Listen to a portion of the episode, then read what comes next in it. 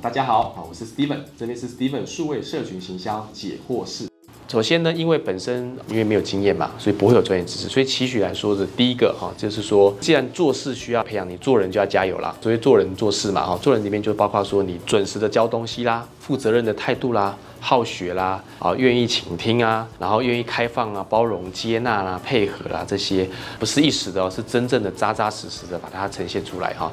那第二点呢，短时间真的要赶快学习成上手，然后为公司带来贡献。所以你的学习力跟应用力很重要。学而不思则罔，思而不学则殆。你赶快学，赶快应用，再从做中再学，有问题就问，赶快让自己追求进步。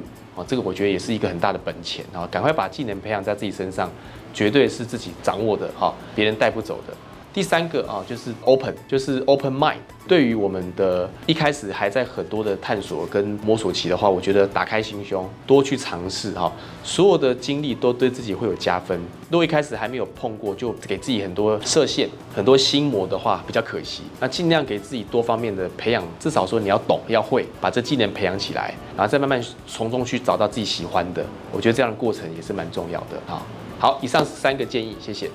这边呢，我将传授啊，来自于我在行销 CI 里面上的课程，总共有八千个学员上过我的课程，还有呢，呃，有两千个以上为品牌服务操作的经验，六百个品牌的操作啦，会有一些成功的范本，或者是失败的教训，那这些呢，其实都是非常宝贵嘛，就会把它化为结晶啊，成为一个一百题的题库啊，提供给大家，为大家呢带来一个好的贡献。那也希望大家呢，有看了有任何问题。